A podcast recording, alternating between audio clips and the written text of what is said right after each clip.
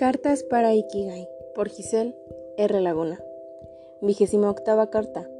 Lecciones que aprendí estando enferma. De faringitis. Hola tú, ¿cómo estás? Soy Giselle, ¿me recuerdas? Estoy en una carta de poner mal día, pero la última vez mi voz estaba un poco ronca y con el paso de los días terminó por cerrarse mi garganta. Después de una semana, al parecer estoy bien, pero aprendí muchas cosas que quiero compartirte y te conviene anotarlas. Antes de enfermarme de faringitis, llevaba una vida muy acelerada.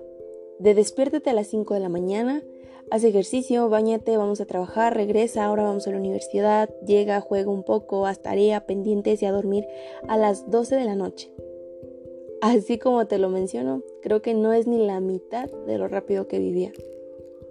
Y el siguiente día era volver a correr. Esa fue mi vida durante los últimos tres meses. Es lógico que tenía que cobrarme factura tarde que temprano. Me enfermé. No me atrevería a decir que en el peor momento, pero sí en uno muy incómodo, donde gracias a Dios tengo mucho trabajo y estoy en evaluaciones. De ninguna manera podía frenar mi vida de golpe, pero uno no lo tiene controlado todo. Si en una hora pueden ocurrir muchas cosas, ¿te imaginas una semana completa? Fue entonces cuando comprendí la primera lección. Número 1. No es malo detenerse, es necesario. Te juro que necesitaba un descanso. Mis días de reposo no lo fueron en un 100% porque tenía que estar al día con mis pendientes, para que no tuviera un colapso de estrés después. Pero me daba mis ratitos astrales, mismos donde podía pensar en aquellas cosas que comúnmente uno decide evadir, y entonces eso se convirtió en mi siguiente lección. Número 2. Cuando reprimes tus emociones, tu cuerpo habla por ellas. Y no sé, ¿recuerdas que en cartas anteriores te comentaba de una tristeza que en ratos me sofocaba? La atribuía a razones equívocas, pero cuando estuve pensando en esos momentos, me di cuenta que el origen era más oscuro de lo que pensaba, y lloré. En otras palabras, purifiqué mi alma y lo dejé ir. Siempre dicen que un final es un comienzo, que el despedirse se convierte en un nuevo saludo y bueno, si dejas ir, lógicamente permites la llegada de nuevas personas y cosas. Nueva lección. Número 3. Quédate con quien se preocupa por ti. Esas personas valen la pena mantenerlas cerca. Porque en un momento donde te sientes tan mal, no esperas siquiera que alguien esté pendiente de tu salud. Y mi madre me dijo una vez que las buenas personas se conocen en la enfermedad y en la cárcel. Valorar la atención de estos seres queridos me hizo leer entre líneas y descubrí otra lección. Número 4. Valora cosas tan simples como respirar, porque cuando se te tape la nariz con mocos, solo recordarás cuando podías respirar sin complicaciones. En mi ir y venir pasaba por desapercibida mi salud, el agradecer un nuevo día y el respirar aunque sea cinco minutos. Correr y correr estaba a punto de joderme la vida.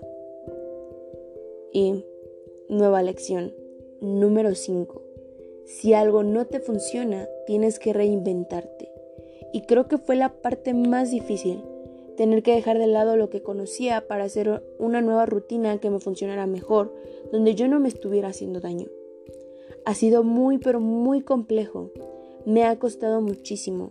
En ratitos me desespero, pero forma parte del cambio y es lo único constante. Finalmente, la lección más bonita de todas. Número 6. Tu tiempo es valioso, así que sé selectivo en cuanto a qué o a quién le dedicas aunque sea 5 minutos. Estar enferma creo que a nadie le gusta, pero es cuando más te das cuenta del tiempo. A veces uno dice que quiere estar en la cama siempre y no levantarse, pero hacerlo un día cuando no quieres hace que no vivas, que tus pendientes se te junten y que al final todo se trata de estrés y te das cuenta de qué es lo que quieres realmente. Sonará muy chistoso, pero una simple faringitis me hizo preguntarme tantísimas cosas. Quizá no era COVID, ni mucho menos cáncer, y lo agradezco demasiado. Pero sí, en ocasiones, tanto nuestro cuerpo o algo divino nos hace darnos cuenta del daño que nos estamos haciendo que necesitamos darnos compasión y sobre todo preguntarte qué es realmente lo que quieres, porque actualmente nosotros los jóvenes tenemos esta presión de que tenemos que estar corriendo, porque estamos en esta constante comparación con que, ay, mi papá a los veintitantos años ya tenía una casa, o a los veintitantos ya tenía tres hijos, y a lo mejor yo todavía no termino mi carrera, y estoy em, como que diciendo no he hecho nada como mi padre o mi madre ya lo hizo. Pero hay que tener en cuenta que son tiempos diferentes. También influye mucho esto de la tecnología, donde nosotros sabemos que conseguimos todo con un clic, que ya llega la ropa, la comida incluso, con, dando un simple clic e inmediatamente lo tenemos. Ya no nos esforzamos.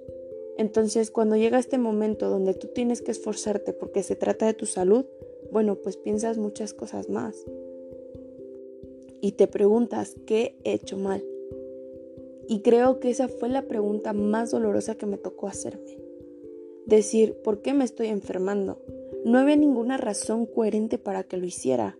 No había tomado nada frío, no me había soleado, nada de eso. Simplemente me enfermé y ya está. Y a veces mm, dejamos de lado esta parte donde te enfermas porque tus emociones te están hablando. Y realmente fue un grito muy grande que hizo mi tristeza. Una tristeza que no atendía, una tristeza que yo no sabía ni qué onda con ella. Y forma parte de conocerte, de saber que tienes que hacer ciertas pausas, qué te funciona, qué no te funciona, por qué estás corriendo, realmente vale la pena hacer lo que estás haciendo. Entonces, querido tú, no esperes enfermarte como yo y haz ese cambio que tanto necesitas. Con amor, yo.